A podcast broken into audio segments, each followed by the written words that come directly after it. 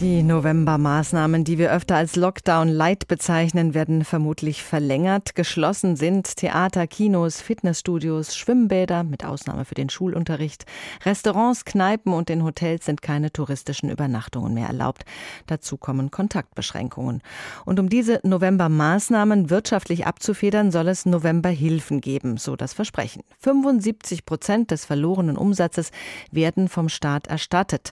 Nun ist dieser Monat bereits weit fortgeschritten, aber von den Novemberhilfen, insgesamt 14 Milliarden Euro, ist bislang noch kein einziger Cent geflossen. Welche Auswirkungen das in der Gastronomie hat, darüber habe ich mit Julius Wagner gesprochen. Er ist Chef des Hotel- und Gastronomieverbands DEHOGA in Hessen. Anfang des Monats hat Ihr Verband darauf gedrängt, dass die Novemberhilfen tatsächlich auch im November auf dem Konto landen. Da bleiben nur noch wenige Tage. Was nun?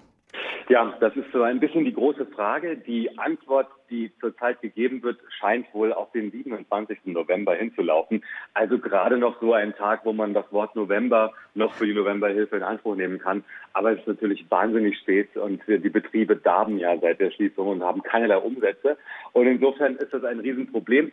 Wir müssen jetzt nach vorne schauen. Es gibt viele Detailfragen, die zu regeln sind und noch nicht final geregelt sind. Und vor allen Dingen, glaube ich, laufen wir ja alle auch in eine Situation hinein, wo wir uns fragen müssen, ob es da nicht auch anschließende Dezemberhilfen geben wird. Ja, da kommen wir gleich noch drauf zu sprechen. Ja. Also am Freitag, da wird ja dann äh, zumindest wohl ein Abschlag bezahlt. Äh, da geht es um 10.000 Euro als Novemberhilfenvorschuss. Das hört sich jetzt nicht ganz wenig an.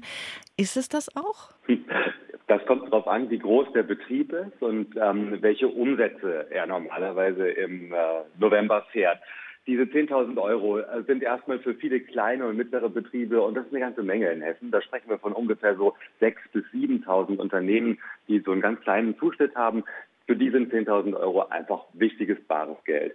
Für die großen Unternehmen, nehmen Sie einfach mal die Hotelbetriebe in Frankfurt, und davon gibt es ja auch wirklich eine ganze Reihe durch ganz Hessen hinweg, ist das praktisch ein Tropfen auf den heißen Stein. Das reicht vielleicht gerade mal, um einen Teil der Stromrechnung bezahlen. Hm. hm. In der letzten Woche hat eine Reihe von prominenten Gastronomen, Tim Melzer unter anderem, einen Brandbrief an die Politik geschrieben. Da ist von einer systematischen Verzögerungsstrategie die Rede und dass die Hilfen erst nach dem Branchentod geliefert werden, damit es nicht so teuer wird. Gehen Sie damit? Ja.